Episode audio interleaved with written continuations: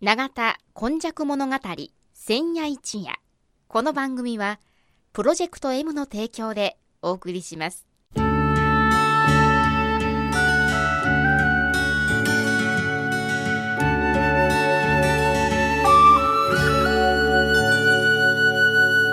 戸は港があることで多様性のある町となりました。しかしその港というのは神戸港だけを指しているのではありません。山から海へと注ぎ込む川のある地域には素晴らしい砂間が広がり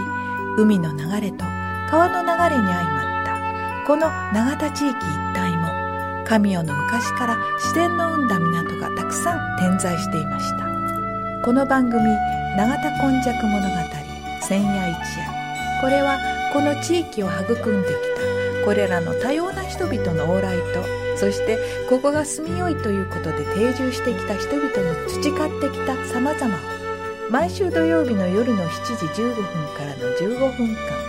APMYY からお届けします。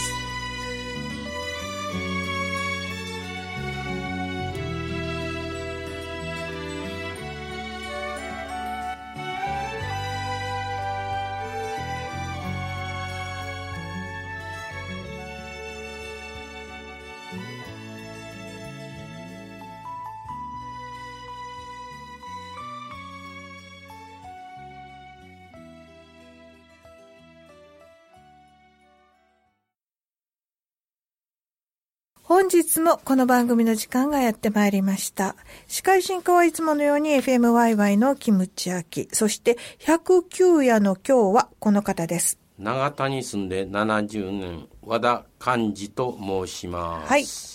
えー、さて今日はどういうお話でしょうか？今日はね、聖賀期っていう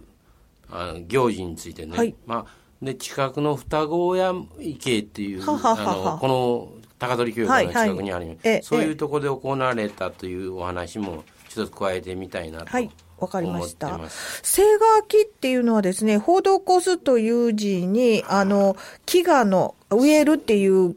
あの、飢餓の側に鬼ですよね。鬼ですね。なかなか怖いだから、文字ですけがれども。ガキ、ガキ、ガキ道ってありません、はい仏教のように、はいはいそれに落ちた人にうん。食べ物を施すという聖ガキいうのを、やっと分かってきて、昔は背書き、背書き、なんか書いたりするんかな思って、背中がかいんかなと思ったりしてましたいや、けども。でも、施しの心ということなんですね。最近あの私ね、仏教、あの、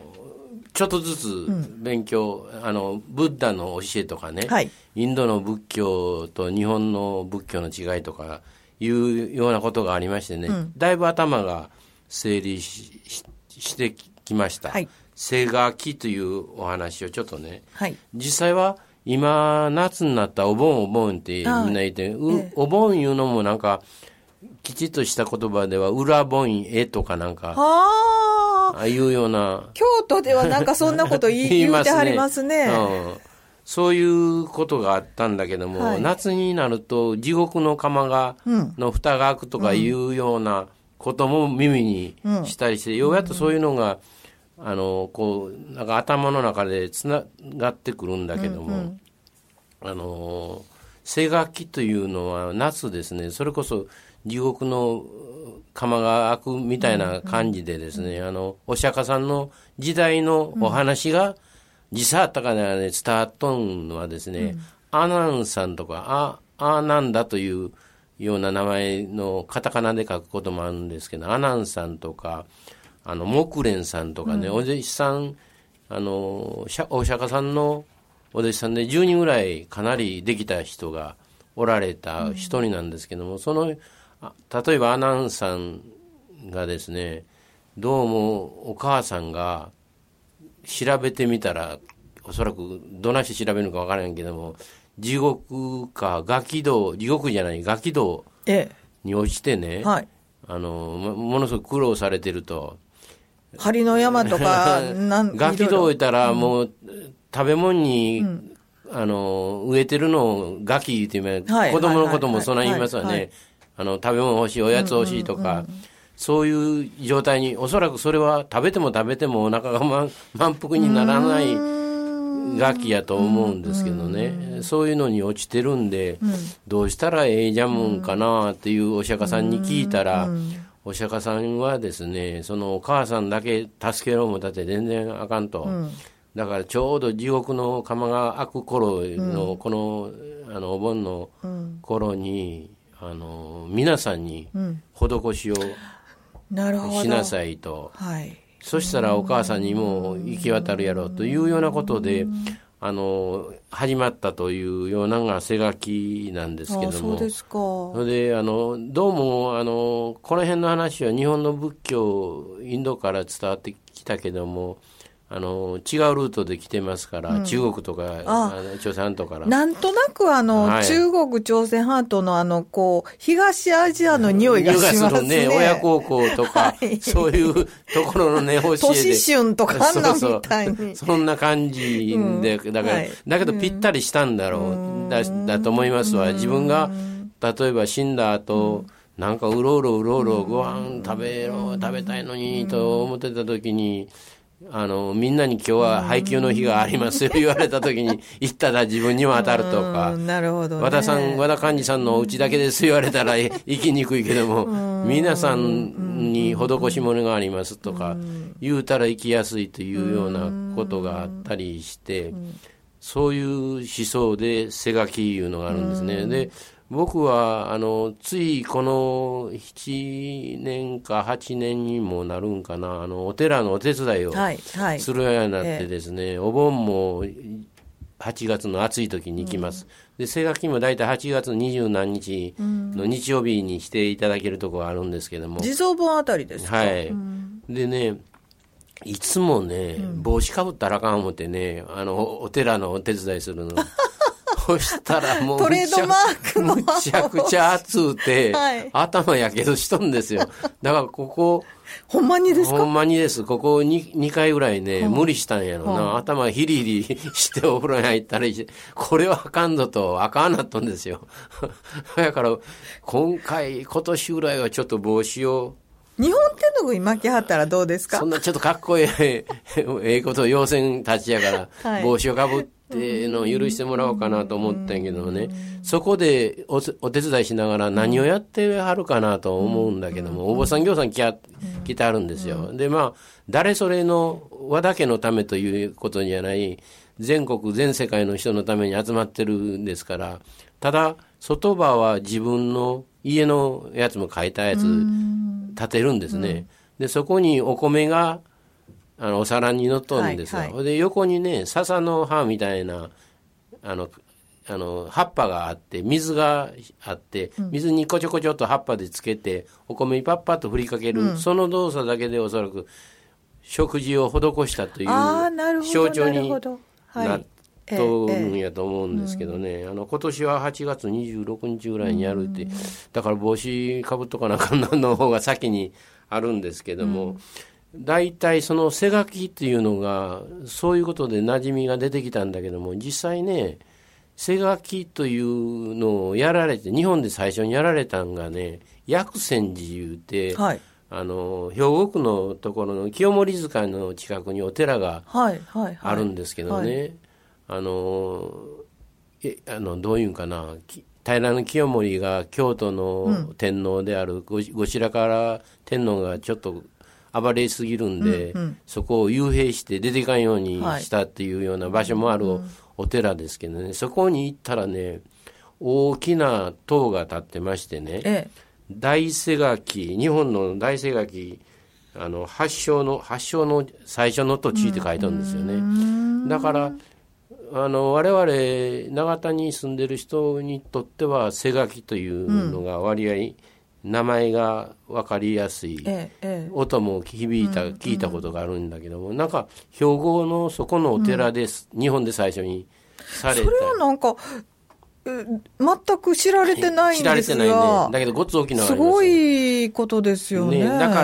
らお釈迦さんの弟子がこうしたああした言うよりはね、うん、そこで背書きが最初に怒られたっていうのはつい最近に言うか、うん、そんなあの仏教が伝来した時じゃなしに江戸時代ぐらいにやられたんでしょうね。そういうのが残ってるというのと、それからもう一つね、あの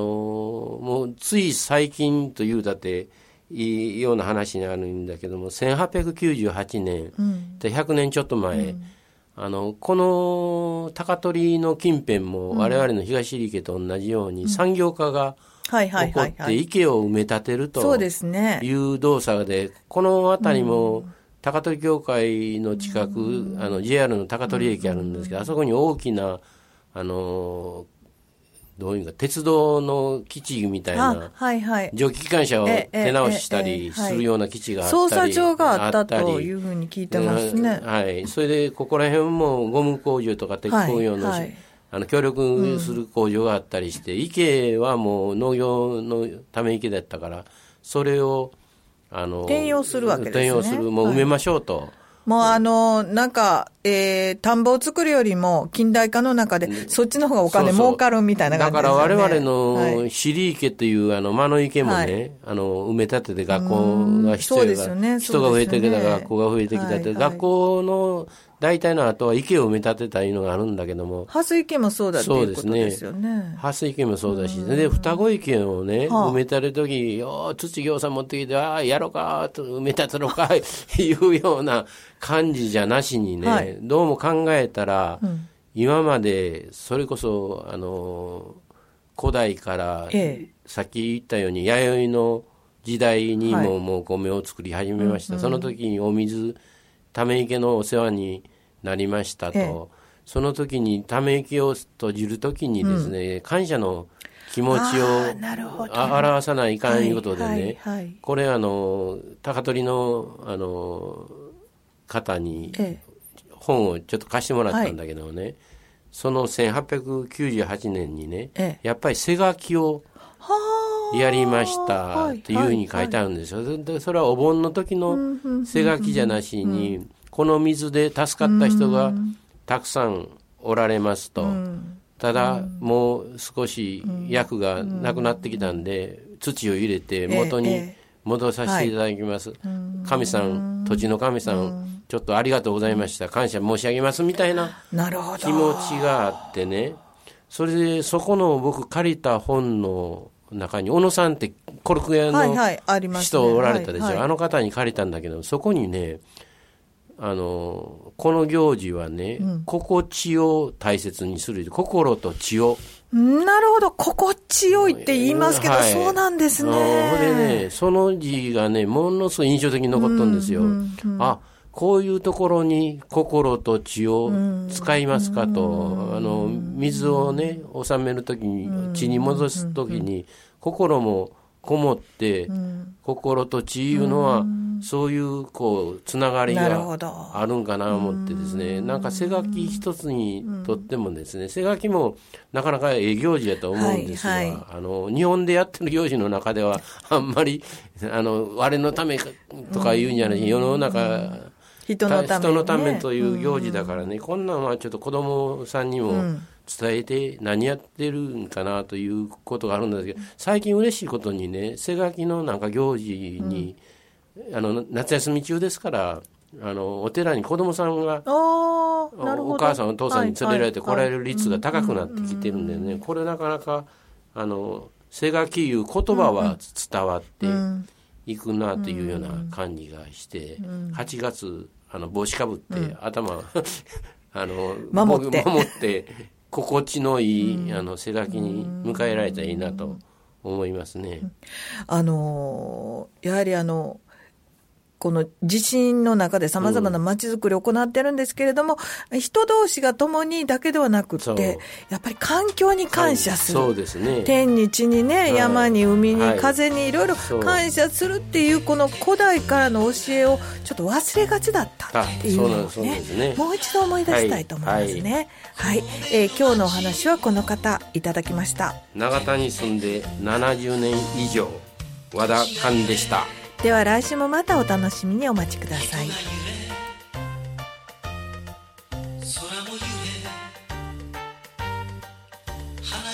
千夜一夜この番組はプロジェクト M の提供でお送りしました。